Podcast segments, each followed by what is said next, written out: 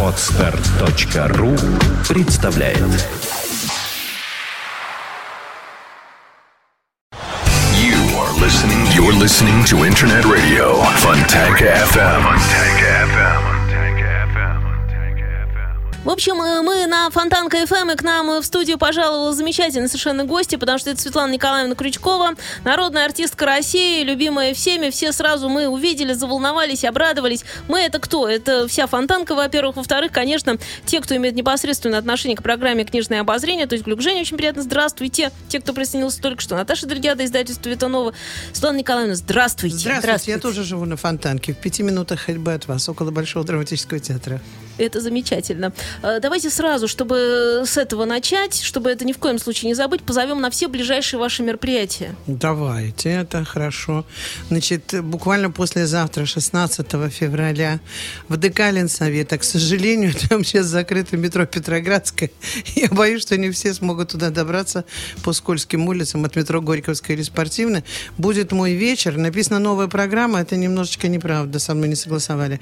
Она не то чтобы новая, она по-другому выстроена немножко, с дополнениями, с учетом э, того, что это февраль месяц. Февраль месяц это Володин, 10 февраля, это Пушкин, 10 февраля, это 23 февраля рождения Пастернака. 23 февраля на столетие Пастернака, сказав речь юбилейную, э, ушел из жизни Давид Самойлов. Э, потом у меня э, сейчас вот в этом феврале произошла встреча, которую я ждала всю жизнь и никогда не думала, что она случится, состоится. Это э, подарок подарок судьбы. Я тоже об этом скажу. И в этой связи э, спою романс, который связан с этим человеком. Э, ну, как обычно, буду говорить, конечно, со зрителем что-то рассказывать. Начало у нас 19.00. 16 февраля до колен совета. Приходите, мы будем работать с моим сыном, как всегда, классическим гитаристом, лауреатом международных конкурсов Александром Некрасовым. Звонок. Это нам звонок? Звонок. Это, возможно, нам звонок, но, скорее всего, нам хотят, э, здравствуйте, рассказать про пробки на дорогах. Но пробки у нас все рассеялись, потому что к нам в студию пожаловала народная артистка России. Огромное спасибо, большое, удачи, и мы продолжаем. Ну, пока вы сидите в пробках, чтобы не было скучно, 24 э, февраля впервые в своей жизни я выступаю с большим вечером в городе Пушкине, в Царском селе, во дворце Царско-Сельский. Тоже с сольным вечером назначим мне свидание 24 февраля. Приходите все, кто живет в Пушкине, впервые на мой большой вечер. И даже могут прийти те, кто живет в Колпино, там близко доехать. Впервые в Петербурге 8 апреля, у меня очень много впервые в этом году, хотя мне уже скоро будет 63 года в июне, 8 э, апреля в Большом зале филармонии состоится вечер, который будет называться «Не стараясь угодить». Это программа посвящения Акуджаве. С этой программой мы были в Израиле, сейчас будем Канада, Америка, в Москве много раз. Мы выступали с этой программой вместе с моим сыном Александром. А, в Петербурге мы будем первый раз. Это перекличка поэтическая и песенная с многолетними верными друзьями Булата Шаловича Куджавы, с Исаком Шварцем, с Александром Володиным, с Давидом Самойловым, с Юным Морец, с Зиновием Гертом и так далее. Вообще, как бы такой срез, временной срез, будем говорить о 60-х, о шестидесятниках, о Даниэле Рассадине, который недавно ушел. Это 8 февраля. Ой, 8 апреля, что я говорю? Это у меня уже февраль, достать чернил и плакать, писать о феврале на взрыв. А 6 апреля в Доме ученых на Дворцовой набережной 26 открывается выставка моей невестки, французской художницы Мина Смок в двух залах. Она открывается на целый месяц. Которая, Прош... кстати, была у нас уже здесь в студии на Фонтанке, я напомню. И мы говорили о предыдущей выставке показывали работы всевозможные. И слушатели Фонтанки отнеслись с ним просто благосклонно, а помчались туда, как я понимаю. Замечательно. Народу было много, отзывы прекрасные, и я сохранила эту книгу отзывов даже. Я хочу просто напомнить, что ее графика, она закончила высшую школу искусства САД в Париже, она родилась в Париже. Неоднократно ее работы демонстрировались в США США, в Испании, Германии, Японии, Канаде. Я даже расстроилась. В этом году ее пригласили, она работает с японцами, они очень ее ценят и любят. Они ее пригласили в Осаку с 1 апреля по 8 на, э, знаете, когда э, художник дает автографы, вот такая сессия э, бывает, приходит Ну да, да, да, публика, по она- сути, автограф-сессия. да, но- автограф-сессии. Но она отказалась именно из-за того, что в России открывается ее выставка. Я ее, надо сказать, отругала. Я сказала, ну открыли бы мы выставку без тебя 6 числа, а потом бы сделали как бы такое открытие полноценное, когда ты бы уже приехала. И я жалею об этом до сих пор, что она не поехала в Японию. Ну вот она э, говорит о том, что на первой выставке, первая выставка называлась «Царство природы. Время мус», а теперь она называется «Царство природы. Пробуждение». Она как бы продление этой выставки. На первой было много сцен осенью, зимой, и она пишет шерифа мне, что я хотела продолжить это путешествие в королевство природы, но с новым взглядом. Я вижу это продолжение как непрерывный цикл. После пейзажа осеннего леса приходит весна. Вот весна – это весенняя тема. И открывается, почему выставка в апреле, изобилие цветов, насекомых. И э, она пишет о том, что э, зритель, который был на первой выставке, уже знаком с музами, а теперь можно к ним приблизиться. Есть более крупные детали, планы, которые раскрывают женские персонажи, и большая чувственность, тесная связь с природой и пробуждение, как называется выставка, празднуют жизнь, возрождение природы, сезон любви. Что касается технологий, всегда спрашивают, а как выполнены работы? Они, работы выполнены в новой технологии печати, которую можно было бы назвать, наверное, современной гравюрой. Фоны созданы на компьютере, это создание текстуры, затем печать, а потом уже раскрашивание работ акварелью и акварельными э, карандашами. Вот она Сейчас я всегда говорит, мой стиль находится между живописью и иллюстрацией. Для слушателей Фонтанки кину еще раз ссылочку в чате на э, сайт э, Шерифы. Мы говорим о том, что действительно это очень интересные работы, и можно посмотреть подробнее, наверное, о выставке мы расскажем еще ближе к ней, потому что в апреле, правильно? Да, Миносмог. Миносмог надо да. набрать. Просто набрать и все, и там выскочит, и прочее, прочее. В общем, огромное количество всевозможных выступлений, концертов, э, творческих время встреч. читать. Это только в Петербурге. Это здорово. Это только в Петербурге, Это- Женя. между прочим, я хочу сказать, что мы вам очень благодарны, потому что вы, наверное, единственная актриса, которая, ну, одна из немногих, скажем так, которая вообще, говоря, выходит к публике, чтобы читать стихи, чтобы читать... Я очень много читаю стихов. Это правда. И, востребована больше всего именно как чтица. И Вот это, как мастер это потрясающе, потому что я бывала на ваших вечерах, естественно, как и многие. Это очень здорово. Вы так держите зал, и хочу Спасибо. спросить, как это вообще получается? Потому что э, один человек, по сути, у вас столик, лампочка, очень Да. часто, э, ну, Саша с гитарой, да, Да. э, и, все. Да. Врать не надо. Вот что я вам скажу, господа.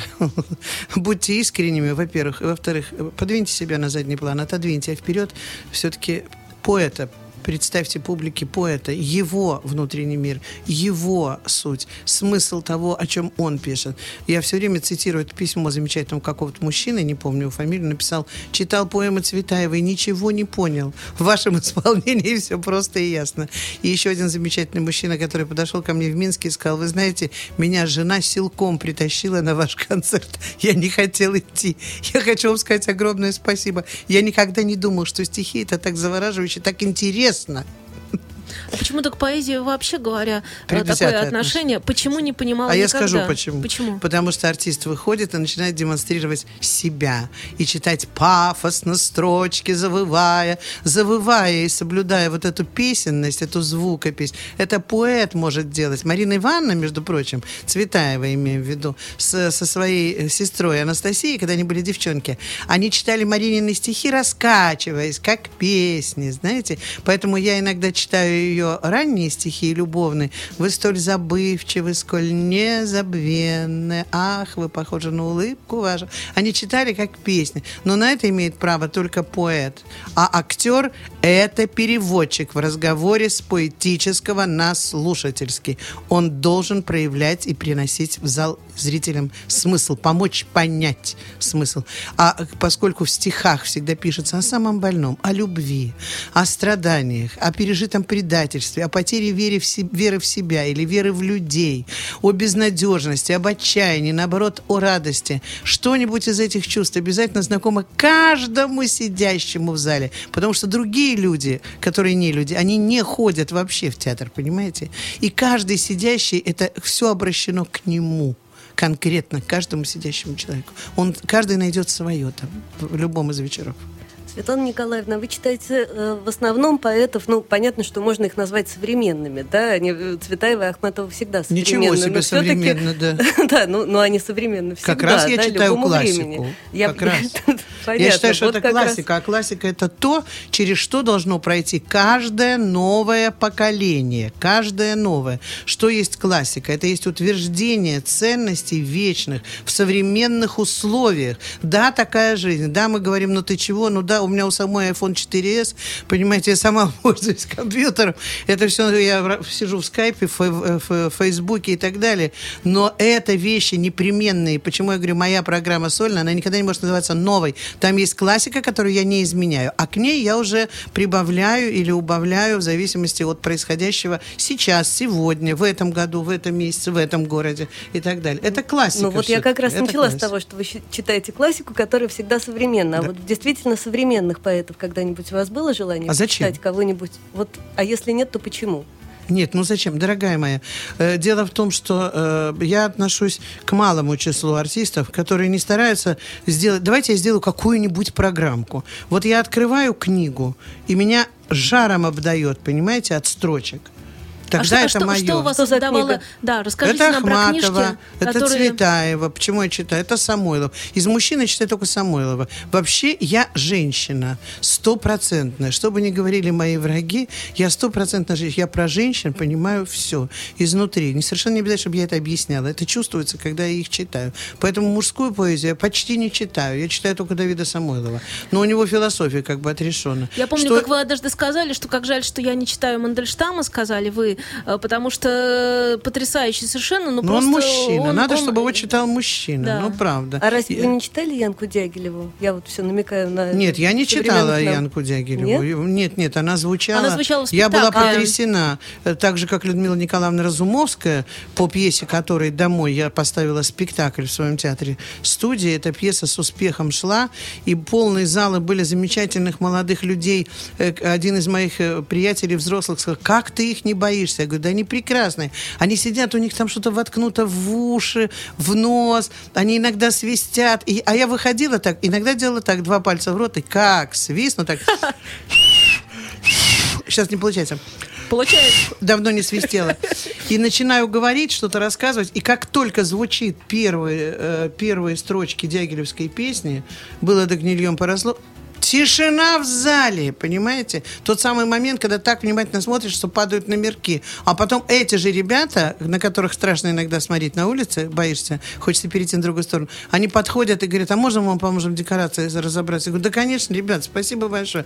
Были такие, которые ходили. Дягилева тоже меня пронзила своей трагичностью, драматизмом внутренним. Она сродни Цветаевой. Ну, не такая по масштабу, может быть, потому что она рано ушла из жизни. Но зарядом трагическим своим она очень мне напомнила Марину. И я потрясена. Я до сих пор обожаю ее и люблю ее песни слушать. Это настоящее. Опять-таки, это настоящее, понимаете? В этом нет фальши, в этом нет позы, в этом нет специально придуманной формы, что я терпеть не могу. Ну, вообще, я, такие я разные я женщины- видела этот спектакль, и я просто хочу поделиться да, впечатлениями, что действительно это было очень мощно, сильно. И я могу только сожалеть о том, что эм, студия, эм, она сейчас, насколько я понимаю, не существует, но, может быть, начнет существовать через какое-то Нет, время. Женечка, жизнь уже идет, жизнь пошла за третий перевал, как говорил Давид Самойлов, и нужно отдавать себе в этом отчет. Не надо говорить, вы так хорошо выглядите, вы еще такая молодая, давайте будем смотреть правде в лицо. 300 лет я жить не буду, как тортила, поэтому времени осталось не так много, и хочется за это время успеть э, подвести какие-то итоги, разобрать архив, написать еще парочку книжек. Сейчас одна вышла, но такой пробный шар был, я хотела посмотреть, это скорее эмоциональный монолог, ассоциативно-эмоциональный, да, монолог. Давайте Э, поговорим о вашей книжке. Книжка кстати. называется Светлана Крючкова «Мои большие перемены». Она будет представлена на вечере 16 февраля в ДК Ленсовета, и каждый, кто придет, сможет стать обладателем э, этой книжки. Я как раз э, пишу о том, что вот на последней странице, что большие перемены так можно было бы назвать неожиданные поворотные точки моей судьбы. Это могло бы стать моим девизом. На самом деле, никакими другими словами не определить мой внезапный переезд из Москвы в тогда Ленинград, три моих замужества, расширение актерского амплуа до профессии педагога по актерскому мастерству, театрального режиссера, составителя больших поэтических программ, мастера художественного слова. Добавим к этому еще роль мамы, бабушки, матери двоих сыновей бабушки. Я дважды возвращалась с того света, и раз судьба меня вернула, значит, не все еще мы успели сказать друг другу. Я пишу, это книжка о профессии, о любви, о предательстве, о том, как не потерять веру в людей, о друзьях и врагах, о поистине великих моих коллегах, об этом. Кого-то повеселит, кому-то может, поможет достойно избежать, э, э, пережить э, неизбежные трудности. Она для тех, кто в любых обстоятельствах остается человеком. Дайте полистать. Ну, я вам принесла, Я- я- чтобы подарить ее вам, Ох, Женечка. спасибо. Я вам ее подарю. Я разговариваю со зрителем всегда, я никогда не знаю, то есть я стержень определяю, но я могу отклониться в сторону, что-то добавить, что-то наоборот, о чем-то сегодня не сказать. А, я это уже не успеваю. Мне не хватает первого часа, у меня первый час это разговор со зрителем, это много песен, какие-то песни новые. Вот на этом вечере тоже прозвучит песня, которая звучала в Петербурге один раз. Она написана специально для меня, э, поэтом, который ушел из жизни уже э, Витей Больш- Большаковым и композитором Виталий Чер- Виталием Черницким. Они писали музыку и слова к фильму «Пацаны» Динары Асановой. И там звучала песня Виталика «Я подозвал коня, конь мой узнал меня, взял и помчал и белой дорогою, чистой подковой звеня». Это известная песня. Взрослым так просто все знают они наперед. Ну а подросток, пока еще он подрастет. Вот вы э, пишете, я просто э, переворачиваю сразу, э, смотрю на э, книжку э, и читаю. Я фаталистка, я верю в то, что названное сбывается. Э, а смотрите, вы еще и читаете и стихи, и там иногда такое. Нет, нет, Женечка, я прорывается. Нет, избегаю понимаю. такого. Вот как вы сказали, я Я, избегаю. по- я понимаю. Э. Есть стихи, которые мне очень нравятся, но они приманивают трагическую Да, да, ситуацию я или вот драматическую. Я их люблю, но я их не произношу. А если я что-то читаю, я читаю как уже пережитое, поверьте мне, а я в этой жизни кое-что повидала. Я уже дважды вставала с того света. Понимаете? Да. Поэтому я ничего не навлекаю. Я э, э, как бы уже, уже дистанционно, я это прошла, этот путь, который пройден. А то, что мож, могу приманить, я не приманиваю, стараюсь этого не делать. Почему я не читаю современных поэтов? Почему? Читаю. Вот есть такой поэт Геннадий Рябов, например. Я на э, своем юбилее 55-летнем и 60-летнем читала по одному его стихотворению, которое меня действительно по-настоящему тронуло. Извините, пожалуйста, не при вас будет сказано, Женечка. Я в Москве, я очень часто работаю в бард-клубе «Гнездо глухаря». Практически раз в два месяца я даю подряд два сразу вечера. Разных. Разных. А Почему два? Потому что люди очень хорошо ходят, и они стали меня просить, чтобы я два вечера подряд. Нет, 176 человек там не успевает поместиться больше. Э, И вот когда я говорю о поэзии, и сейчас поеду в марте, я читаю ваши стихи. Вы меня простите, пожалуйста, которые мне очень нравятся. я сегодня читаете. хотела еще попросить, чтобы вы мне еще подослали, потому что я в пришлю. марте туда еду. А, программа называется «От Пушкина до наших дней». И как раз я хотела, я хотела и Олега Григорьева почитать, и хотела и Рябова почитать, Геннадия Рябова, и хотела почитать вас обязательно. Пусть Москва знает, что у нас талантливые, замечательные поэты Это почетно. в Петербурге. Спасибо. Присоединяюсь. Насчет этого бард-клуба «Гнездо глухаря», там же выступают очень часто авторы-исполнители, которые э, исполняют песни на стихи э, тех же самых поэтов, которых вы читаете, Ахматовой, Цветаевой и так далее. Вот кто-нибудь из них вам нравится, или вы считаете, что музыка портит? Наташа, вы такая смешная. Вы что думаете, что у меня есть время сидеть в Москве и слушать, кто как чего поет Ну, может и кого в Москве, поет? может Я вообще- отношусь очень, э, очень осторожно. Э, я считаю, что масштаб поэта должен совпадать с масштабом композитора. Это редко Я очень помню бывает. чудное мгновение Глинка, да, например. Да, я помню чудное мгновение. Но вообще, честно говоря, я больше люблю читать стихи и слушать их. Как Басилашвили говорил в своей программе, он очень смешно делал э, свою программу когда-то, одну из. Э, Она начиналась так, шла какая-то музыка классическая, очень красивая. И под эту музыку выходил э, Олег Валерьянович Басилашвили. Он выходил, кланялся, его встречали аплодисментами, потом он поднимал руку и говорил, остановите музыку. Пусть в тишине прозвучит слово. Мне так это понравилось, так это запомнилось. Я это не делаю, но я просто принципиально, вот мне кажется, что может быть такой легкий фон. Никогда не пианино, конечно, под музыку, под стихи Цветаевой, как это делает одна из московских артисток, она скоро приедет сюда. Я никогда в жизни на нее не пойду, потому что когда мы услышали с Кудровой по телевизору, как она читает, она сказала Цветаеву, во-первых, под пианино Цветаева ненавидела этот инструмент, потому что мать заставляла ее заниматься, и он должен быть исключен из ее жизни и разговора о ней, безусловно. Сидел человек и лобал, а потом она стала читать «Есть счастливцы и счастливицы, петь не могущие». Не могущие. Не нет, не могущие. Конец строки. Им слезы лить. Конец строки. Петь не могущие. Ну, конечно. Им слезы лить, как сладко вылиться. С Горю ливнем проливным. Ну и так далее. Зачем мне это ходить слушать? Я, конечно, это не слушаю. Ну нет, ради бога. Но там есть замечательные люди, которых я очень люблю. И Олег Митяев, и, конечно, Александр Дольский наш там выступает, и Валечка Гав. Там уже и драматические артисты выступают. Мне сказали, что я привела в бард-клуб «Гнездо глухаря» новую публику, поэтическую. Они ходят на стихи, понимаете? Они говорят, это другая публика пошла. Их очень много. Но там работает любимейшая мной из 70-х годов Вероника Аркадьевна Долина. Я Расскажите, да, обожаю потому что неспроста вы Э, держите Назвать ее подружкой я не могу. Вот написала Свете с дружбой э, по-нормандски. Вероника, в Нормандии живет ее дочь. И она часто там бывает. Она лето была там. В Нормандии живет мой сын. В Нормандии, в Рване, родился мой внук, гражданин Франции с русским именем Антон. И говорит он по-русски. Фамилия его Векслер, так же, как у моего э, сына. А Вероника Аркадьевна прекрасно знает с детства французский язык. Она, оказывается, его еще преподавала. И вот она мне недавно преподнесла такой замечательный подарок как раз на пороге гнезда глухаря. Она уходила с дневного концерта, с четырехчасового, а я приходила на вечерний, на восьмичасовой, чуточку пораньше.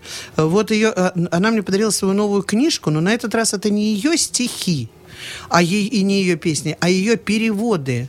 Э, Книжка называется «12 повестей» в, переводе Вероники Долиной. Мария французская.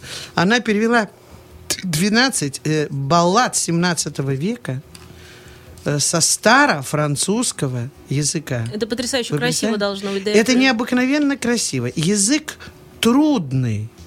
Да, очень. Но у Вероника, она э, действительно гениальный поэт, она э, думает даже, и, и- и даже бытовые какие-то свои проблемы излагает каким-то языком поэтическим. Я всегда привожу пример, когда у нас человек поправляется, в России люди достаточно такие, э, ну, простые, просто как 8 рублей, да, говорят. Говорят, ой, как ты поправилась. Обязательно кто-нибудь скажет. В Одессе скажет, какая вы стали импозантная. А Долина написала, изменились мои контуры. Это абсолютно правильно. Уж если сдал Господь таланта и ума, не стоит избегать ни чтения, ни письма. Так начинается пролог. Увидел, записал. И смотришь, семена уже взошли, цветут, прошли сквозь времена. Это 12 баллад о любви со старофранцузского языка. Замечательно, нежнейше, легчайшим поэтическим языком. Вот знаете, как просто так, как писал Недоброво в стихах Ахматова, как будто это и не стихи. А на самом деле это стихи с рифмой, как положено, перекрестно и так далее. Книга называется «12 повестей. Мария Французская». В переводе Вероники Долиной «Москва. Водолей. 2012 год». Вот замечательно, я советую всем влюбленным. У нас сегодня день всех влюбленных. Влюбленные. Возьмите эту маленькую книжку с чудесными совершенно иллюстрациями и читайте ее или вдвоем, или вы ему вашим нежным голосом. Это будет очень красиво. Я держу в руках другую книжку, которую тоже принесла вам в подарок, э, Женя. Э, У нас в городе мы можем гордиться. Я вообще часто, э, не часто, а всегда на своих творческих вечерах, где бы я ни была, Москва это или вот как сейчас была в Уфе, в Башкирии, или за границей, я с гордостью и подробно, как можно подробно, как позволяет время, рассказываю о выдающихся людях, живущих здесь. Потому что я считаю себя ленинградкой, петербурженкой. Да, вот петербурженка в этом какой-то пафос есть, претензия. Но говорю, но я считаю себя, что эт- этот город мой. Я здесь живу 38 лет, здесь родились мои дети, здесь я обрела дом впервые. В нашем городе мы должны гордиться людьми, которые живут. Живет э, крупнейший исследователь жизни и творчества Марины Цветаевой, Ирма Викторовна Викторовна Кудрова. Ей уже много лет. Она э, многое повидала. Она родилась, уж если я родилась в середине прошлого века, в 50-м году, она родилась гораздо раньше. Это такой срез времени. Вышла ее книга которая называется «Прощание с Мароккой». Это ее мемуары, воспоминания. Она пишет о людях, с которыми сводила судьба ее, об их энтузиазме, их поколения, об их э, такой стопроцентной вере в происходящее, потом в каком-то разочаровании, да, о том, как она начинала работать э, над биографией и над творчеством Марины. Она была первая но она настолько скромна и настолько не уверена была в себе, что первым и вышла книжка Анны Саакянц, допустим, от Светаевой. А Кудрова уже была э, формально не первая, но вообще начала работать первая. У нас же долгое время Светаева была под запретом. Э, и вот эти вот, как только началась перестройка, как только стали возможны выезды куда-то, э, возможность появилась поговорить с людьми, знавшими Марину. В 13 лет во Франции, 4 года в Чехии, да, 17 лет в эмиграции. Много людей, которые были там. Я вот сейчас, кстати, в мае поеду в Чехию. Меня приглашает чешское, не- минуя русское, чешское общество любителей Марины Цветаевой. Галина Ванечкова, а, автор, она сказала, Ванечкова в Праге то же самое, что я здесь. Сказала мне Ирма Викторовна, она мне прислала книгу свою Цветаева в Праге. Они мне прислали приглашение на 10 дней, чтобы я могла везде побывать. И в Макропсах, и во Вшинорах, и э, в СМИ на Свиховой горе, везде, где была Марина. И чтобы я обязательно им почитала стихи к Чехии. У нас, между прочим, мы вот жалуемся, время такое, время не секое. О чем мы жалуемся? При- представить себе, что 20 лет назад я стою на сцене и читаю стихи к Чехии. Да вы что, кто это мне разрешит? Дорогие мои, а я их читаю, понимаете? Есть во времени и свои какие-то плюсы. Почему мы не хотим никогда их видеть? Вот я как американец. Мне кажется, это минусы в плюсы российский превращаю. менталитет, правда? Ну вот, вот, представляете, я же могу читать, что я хочу. Я читаю ее гражданскую лирику, которую тоже кровных коней запрягайте в дровне, графские вина пейте из луж. Я читаю ее «Лебединый стан». А, э, Книга «Лебединый стан» у меня была напечатана, знаете, через синюю копирку.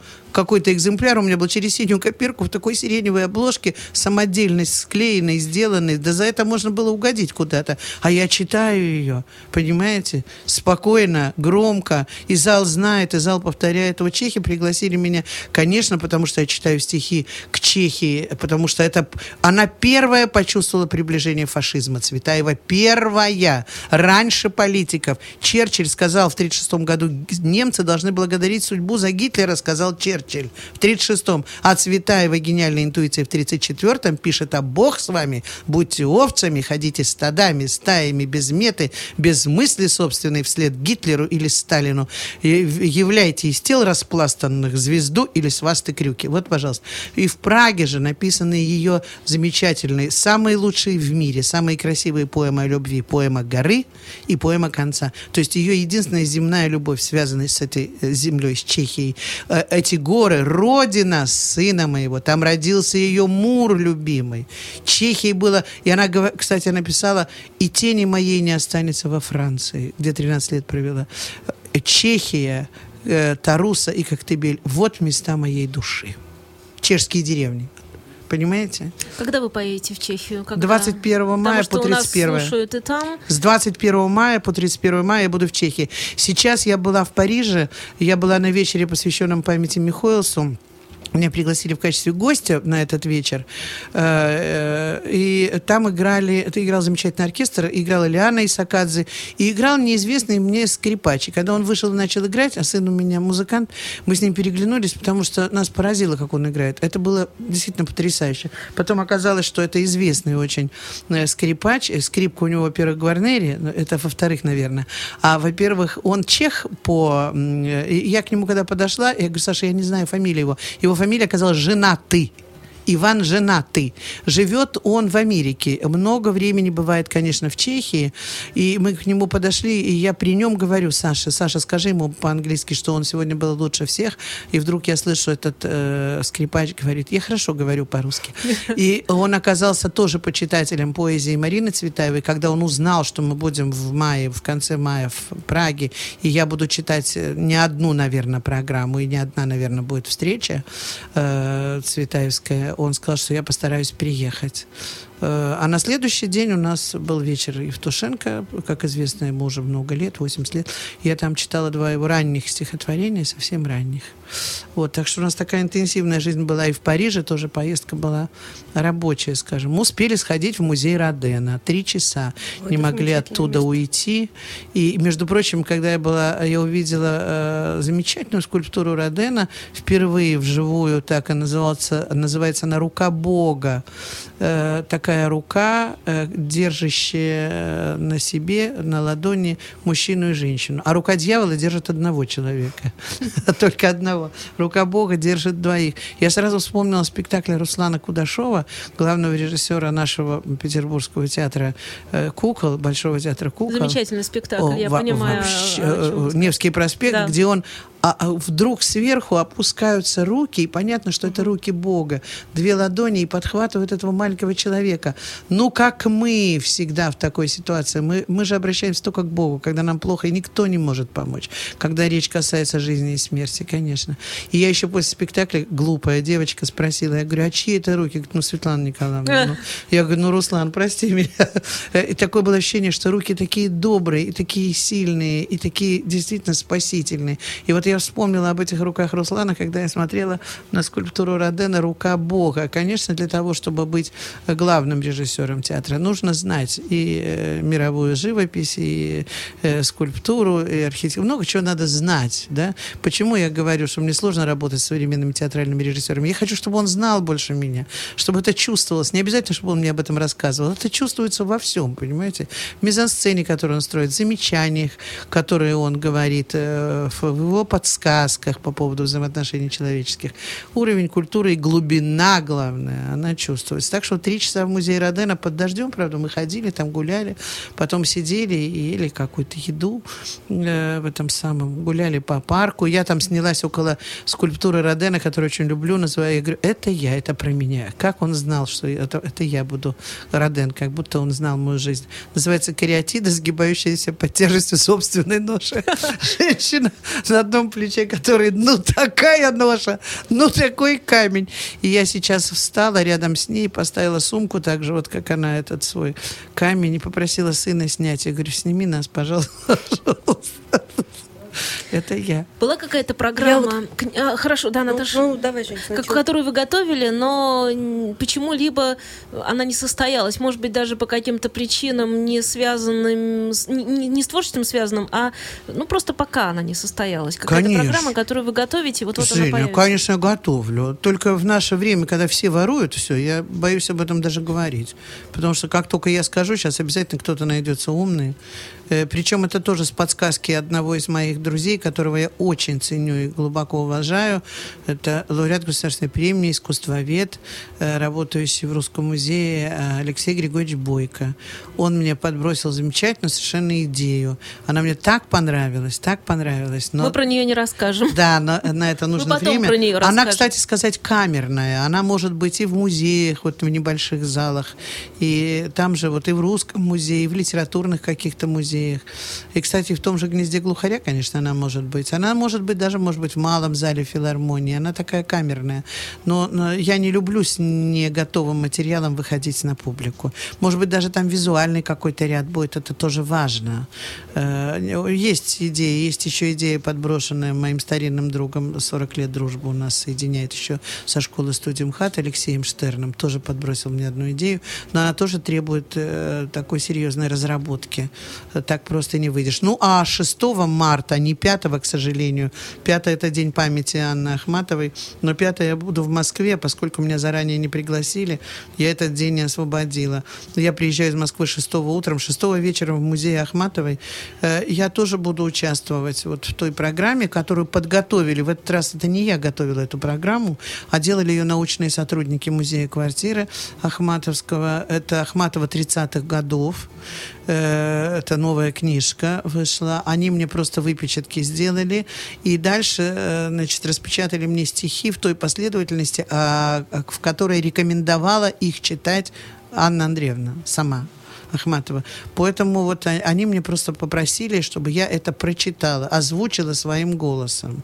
Они мне, видите, как задачу облегчили. То есть я буквально делаю то, что они написали, но своим голосом. Но что касается стихов, то большую часть из них я читаю наизусть в своих программах, конечно. Я же не могу написать за Ахматову новые стихи, сделайте новую программу. Я говорю, я не могу написать новые стихи. Можно сделать несколько программ по Цветаевой, у нее гораздо больше творческое наследие. Вы говорите, почему я кого-то не читаю? Дай бог с этими разобраться. Ведь я читаю то, Нет, что... просто интересно ваше отношение к современной литературе. После каждого вечера, после каждого вечера ко мне подходит и говорит, а я не знал этого. Вот сейчас было 25-летие со дня получения Бродским Нобелевской премии Иосифом Бродским в Эрмитажном театре. Я там была. Поскольку не смог приехать Сергей Юрьевич Юрский, которого я глубоко почитаю, считаю своим учителем, э, так с- говорю просто стоя на задних лапах на в, в этот раз. На самом деле перед ним считаю своим учителем в том, что я делаю на сцене, считаю его и Мишу Казакова. Сергей Юрьевич, конечно, я стараюсь бывать на каждом его вечере. Он просто не смог приехать в этот день. Неужели Не- вы читали Бродского? Не смог приехать. э, Наташа, вы плохо знаете, что я делаю. Мне даже обидно. У меня есть два, э, два века русской поэзии, и я это читаю с 95 года, а вы Вот. удивляетесь. Вот. Значит, А вы, вы не просто сказали- смотрите. Значит, вы не смотрите. Вы сказали, Подождите, вы готов- да, можно я договорю сейчас об этом? Должен был приехать Дитятковский, но он ставит, который играл Иосифа Бродского, он ставит в Москве спектакль не смог, и Леонид Павлович Мозговой в этот день был в Обскове на Пушкинском фестивале. И я оказалась брошенной грудью на амбразуру, потому что Бродского надо было читать. Ну, хотя бы одно стихотворение. И я вначале вышла и прочитала письма римскому другу, потому что, ну, я оговорилась, что, конечно, это должен читать мужчина, особенно эти строчки «Этот ливень переждать с тобой гитера». Я согласен, но давай-ка без торговли. Я его стараюсь так вот.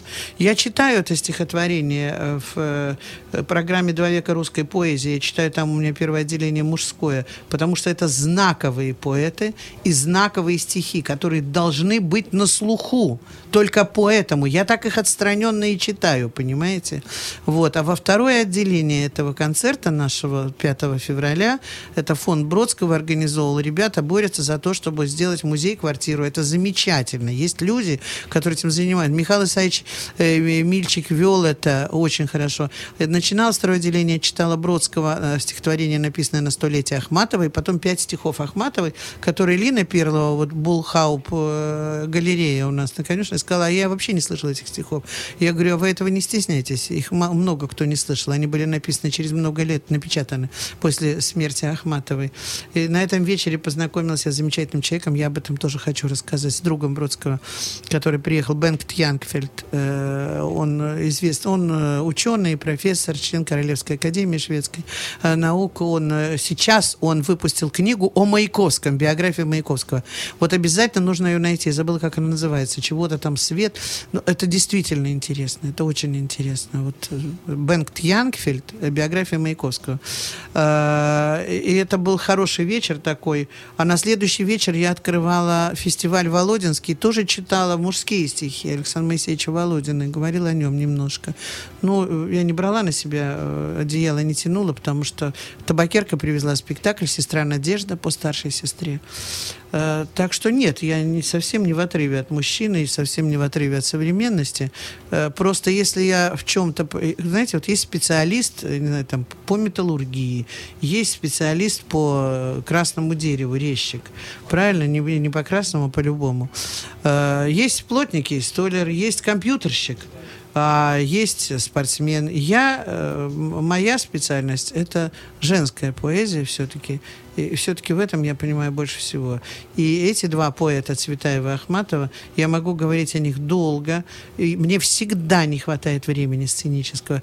О, с Мариной вообще просто трагедия. У меня проблема не как занять время, а что выкинуть. И у меня все равно в час не умещается, как и на сольном вечере. Я все равно, получается, я час 15, э, ну хотя бы, но иногда даже час 20, когда очень хороший зал. Я куда-нибудь далеко приезжаю, но я уже приехала, но люди уже заплатили деньги. Ну хочется же сказать им, потому что это же пища духовная для них. Они приходят домой, им есть о чем подумать, им хочется туда заглянуть, сюда, они что-то новое узнают. И э, самое главное, после всех вечеров моих, даже после вечера памяти Цветаевой к 70-летию со дня ее гибели отказываюсь быть, Даже вот отказываюсь быть, я заканчивал на твой безумный мир. Ответ один – отказ. Ко мне подходили люди и говорили, жить хочется после ваших вечеров, Светлана Николаевна. Это очень важно. Для меня это самое главное, понимаете? Что у людей появляется желание что-то делать, не прийти домой и сказать, ну ладно, у меня все равно не получится, а наоборот, что-то сделать. Как-то Мне, мне недавно взглянуть. рассказывали в Большом зале филармонии, кстати, э, я там недавно была, и мне рассказывали про то, что когда Светлана Николаевна Крючкова здесь выступает, она так э, захватывает этот зал, это про вас говорили, причем без вас, говоря про вас, не зная, э, как бы, что... Наших э, взаимоотношений.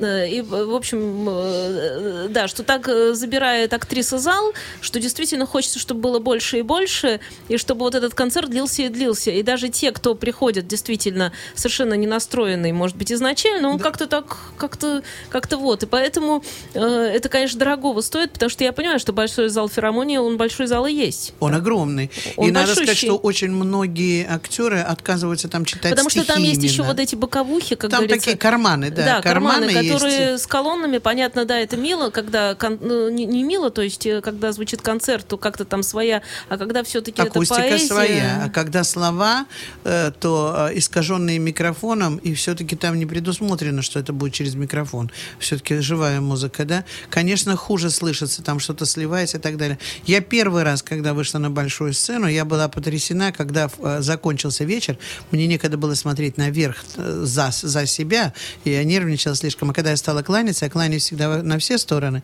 и, и правым, и левым, и верхним, и тем, кто далеко сидит, всем людям, кто пришел, я говорю спасибо таким образом. И я повернулась и вдруг увидела, что за моей спиной наверху сидят люди, а некоторые просто со стороны затылка моего, представляете? И они весь вечер видели только мой затылок, но они не ушли. Они сидели или стояли. Мы даже вот сейчас на последнем вечере, 120 лет Марины Светаевой, мы сделали фотографию, чтобы было видно, что зал просто, просто битком. Я так, и главное, вот еще хочу что сказать. В Петербурге, как ни в одном другом городе, очень много молодежи на поэтических вечерах. Нигде, даже в Москве, так много молодежи на поэтические вечера не приходит. А у нас ходят. Молодцы, я вас люблю за это. Приходите, мои, приходите на Акуджаву. Я же буду на гитаре играть, посмеетесь над тетей. Я давно играла на гитаре, э, Ну, на кстати, вы же играли всегда на гитаре. Ну, я потом у меня было чувство, что вы играете. У меня случилась беда с, с рукой. У меня с кожей была рука. Я 20 лет... э, Беда. Я 20 лет не играла. А на этом вечере я даже играю две вещи сама на гитаре на своей семиструнной. Одну мы играем с Сашей вдвоем, он потом ко мне подстраивается. Я играю больничную цыганочку Галича. Мы времена плохие. Послушайте, за больничную цыганочку Галича можно было угодить в магаданскую самодеятельность. А теперь, пожалуйста, играйте со сцены. Никто вам не мешает. Говорите, что хотите. Никто вас не останавливает. Никто вас не записывает. Понимаете? Не жалуйтесь, не гневите Бога, не гневите. Вот Ирма Кудрова на первой странице, вот на, я не знаю, как она называется, э, э, вот на обложке прямо пишет. Не гневите Господа, э, друзья. По мне, так наша жизнь прошла совсем неплохо, хотя бы потому, что она оказалась насыщенной не пустяковыми, не кухонными, не денежно-вещевыми эмоциями. Мы делали каждый свое дело как могли, и если мы не совершили в своей жизни подвигов, то успешно уклонились и от предательства. Еще раз хочу обратить внимание на эту книжку Ирма Кудрова «Прощание с Мароккой». Петербург, вот издание 2013 э, года. Это очень интересное свидетельство времени. И Ирма же Викторовна трехтомник, его надо спрашивать. Его надо спрашивать через магазин «Озон». Вот я так делаю. А, я же не сказала еще замечательную вещь. Женя, самое главное забыла Мы успеваем. сказать. А, успеваем.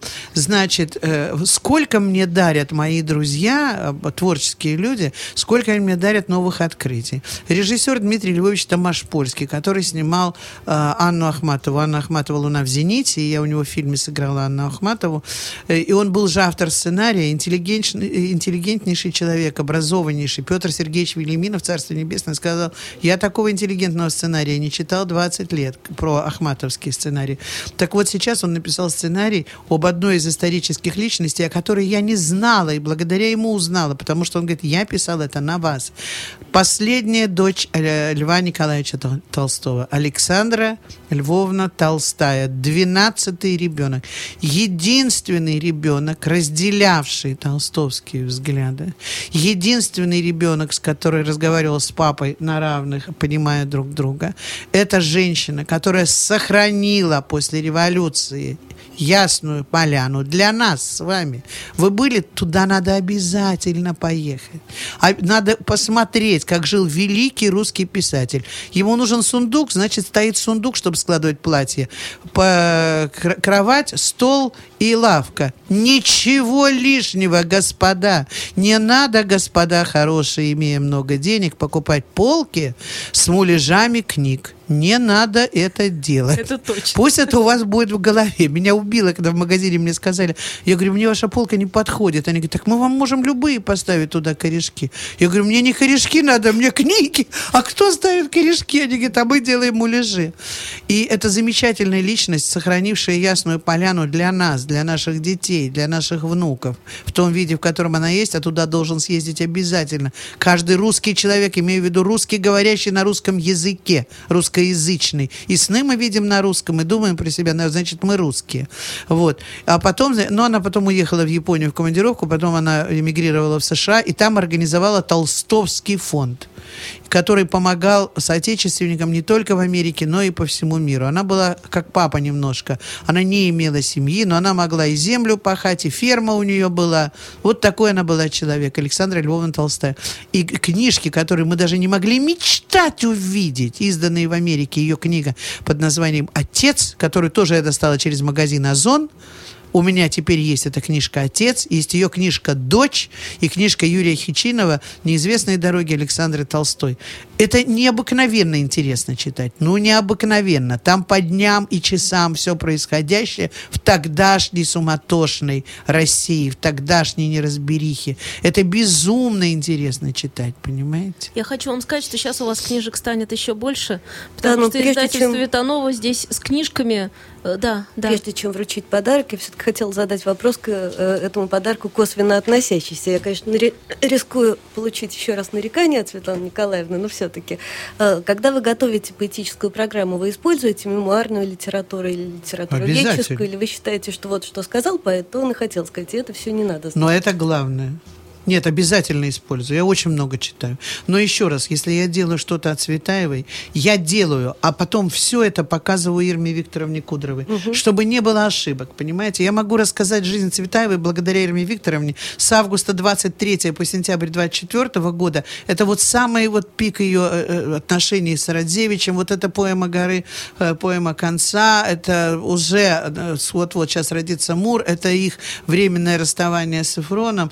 Это благодаря Кудровой, конечно, я все сверяю. То, что делаю по Ахматовой, я тоже сверяю с людьми, которые жизнь посвятили этому.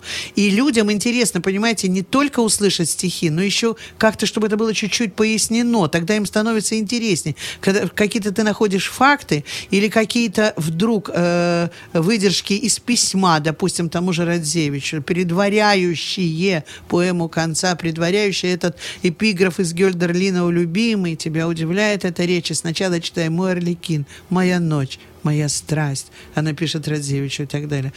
Но сам Радзевич в телефонном разговоре э, с Кудровой, когда я в Париже читаю, э, ну, вообще иностранной публике, в Италии тоже, э, тем, кто не очень хорошо э, знает русский, я стараюсь больше стихов.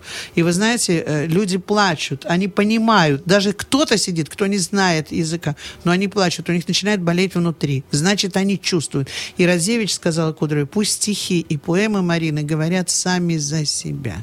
Понимаете? Вот была такая история, мне рассказывала дочка Марии Сергеевны Петровых. Она сказала, Светлана, я больше никогда без вас не буду делать вечер памяти э, мамы. Потому что сейчас мы организовали вечер памяти в одной из московских библиотек. Очень много людей было. Тогда еще живы были свидетели событий. И, Ника Николаевна Глен была жива, секретарь Ахматова и секретарь э, Петровых. Много было замечательно. Еще Анатолий Михайлович Гелескул был жив. И вот они рассказывали, рассказывали, и, и все понимали, что сейчас что-то будет. Потом, говорит, вышли две артистки и прочитали так стихи, что никто не понял, во- вокруг чего было столько разговора. Понимаете? Все-таки самое главное, как э, Товстоногов однажды сказал про один спектакль. Он посмотрел спектакль, поставленный другим режиссером в его театре, и сказал, это какой-то гарнир без зайца. Так вот, мне в блюде самое важное заяц. А гарнир обязательный. Очень много я читаю. Я не сплю ночами, поэтому прошу нормально относиться, когда говорю, звоните после двух часов дня. Я ложусь в 6 утра. Ну, не трогайте меня. Мне ночью удобно работать. Меня никто не трогает, никто не шумит. Тишина. Я сижу там на шестом этаже, смотрю в небеса и работаю сама. Обязательно читаю. Обязательно. Конечно. Вот вышел, вот сейчас я тоже через Озон достала трехтомник Ариадны Сергеевны Фронт. Там и рассказы, там и воспоминания, там и переводы, и стихи. Алечка, которую так любила Марина, как они были как две сестры, пишет. Э, Бальмонт пишет о них, как они были похожи на двух сестер, как две птицы. И она была действительно гениальным ребенком. Это ей принадлежит фраза, записанная Марином. Мариной, аристократ это не человек высокого рождения, а человек высокого духа. После этих строчек я читаю дорожку простонародную, смиренные, богоугодные, идем свободные, немодные, душой и телом благородные, э, пишет Марина. Ну, я присоединюсь Хотя, в общем, это излишне и так понятно к, ко всем похвалам замечательному исследователю Здесь очень много передают приветов. э, Я пока сейчас... От кого? Из Праги передают всевозможные приветы. Я приеду нас, к вам. э, действительно слушают. Э, Саша Ромашова появилась в чате, наша ведущая. Большой привет. Светлана Николаевна, она прекрасна. Э, Спасибо. В общем, э, всевозможные слушательские приветы, наши почтения. Э, Доброго вечера. Ну, в общем, э, понятно, что огромное количество вам всяких хороших слов. Э, И э, вы большая молодец. Я уже Спасибо. от себя так. Я жду встречи с, Праг... с Прагой, с Мариниными местами. Жду просто с нетерпением, с замиранием сердца. Наташенька, скажите два слова, а то мы вам не даем совсем высказать. Попробую. Значит, э, естественно, издательство Ветунова гордится и радуется э, по поводу того, что мы все книги, которые издавали, связаны так или иначе с Цветаевой, то есть «Они» или ее сборники, делали вместе с Ирмой Викторовной Кудровой. Мы издавали «Путь биографию комет». Цветаевой, да, и «Путь комет», э, и э, «Просторы Марины Цветаевой», отдельный сборник эссе, и э, в серии рукописи выходил сборник Цветаевой «Лирика» в иллюстрациях Валерия Мишина. Это все, естественно, было сделано вместе с ней. И в ближайшем будущем еще скоро появится книга «Повесть о Сонечке», э, прозу Цветаевой. Хочу. Вот. Пока еще не могу подарить, но я очень надеюсь, что в этом году уже смогу с иллюстрациями Екатерины Писицельской, современной петербургской художницы, и также со статьями Кудровой «Повесть о любви» и о странностях любви. Там в эту книгу войдет не только проза, но и стихи, Это замечательный эссе о странностях любви-то надо читать, читать, читать. Так же, как «Дом на горе» Ну, Кудровский. вот пока эта книга не вышла, я подарю вам другую книгу из серии «Жизнеописание». Так, Чья это жизнь? тяжеленькая.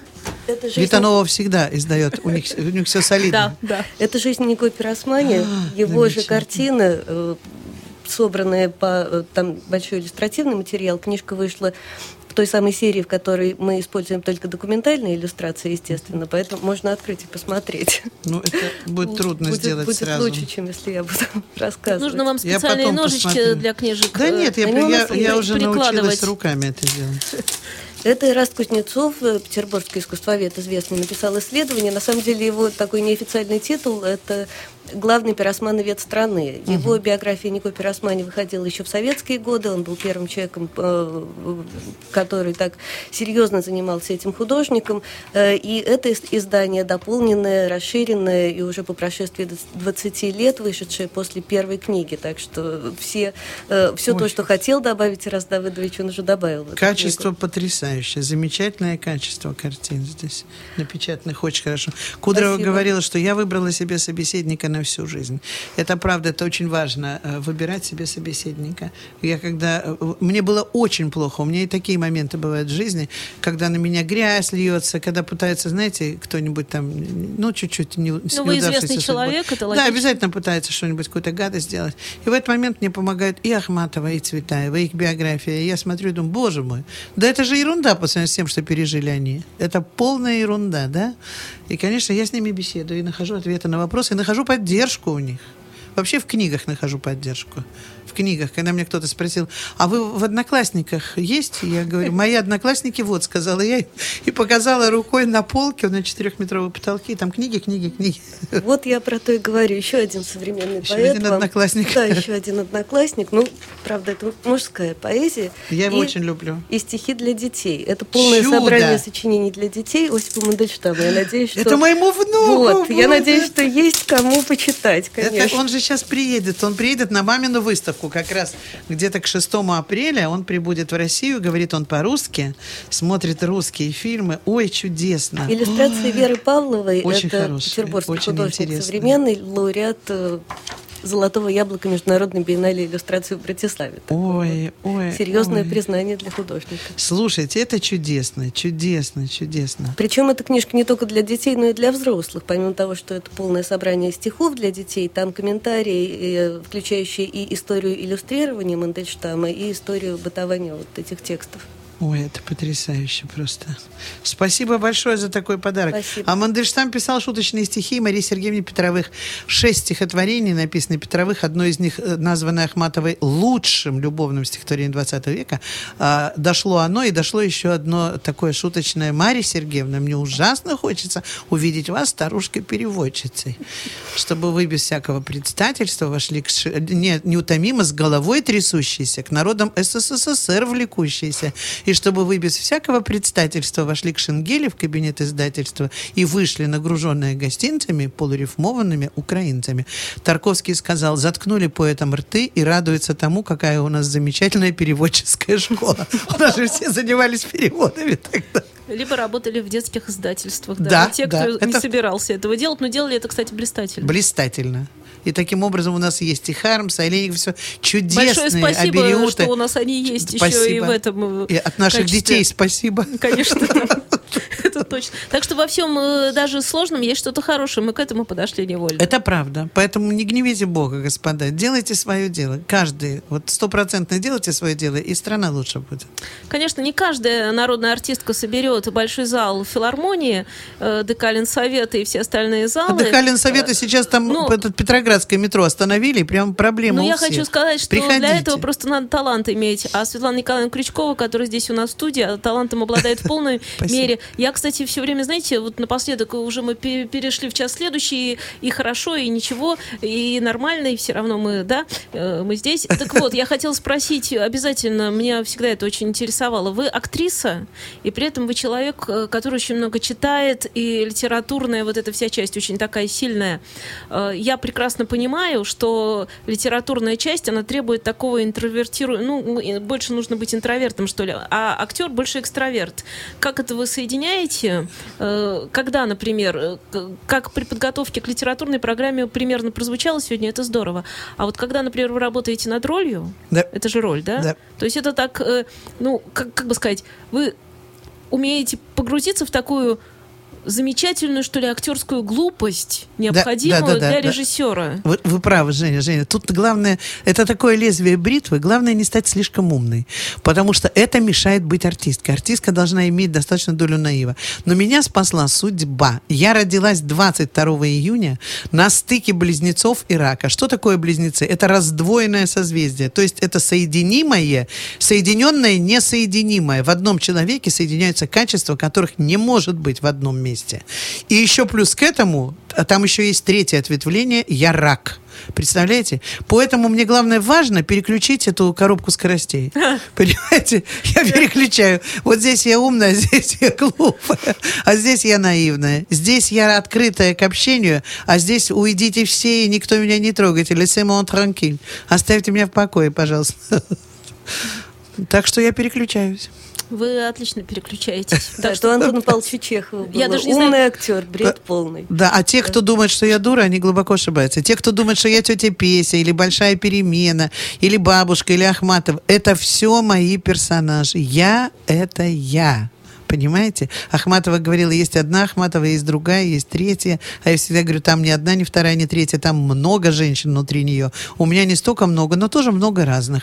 Достаточно. Не путайте меня с моими персонажами, пожалуйста. Но если вы таких разных женщин исполняете, как Ахматова и Цветаева, в общем, полных антиподов, то, наверное, внутри вас действительно а, огромной полярности такой. У меня есть программа, объединяющая люб- любителей поклонников Цветаевой и Ахматовой. Называется «Два поэта, две судьбы». Я читаю первое отделение Цветаевой и ее стихи Ахматовой. Второе отделение начинаю с «Невидимки, двойник, пере- пересмешник» Ахматовского.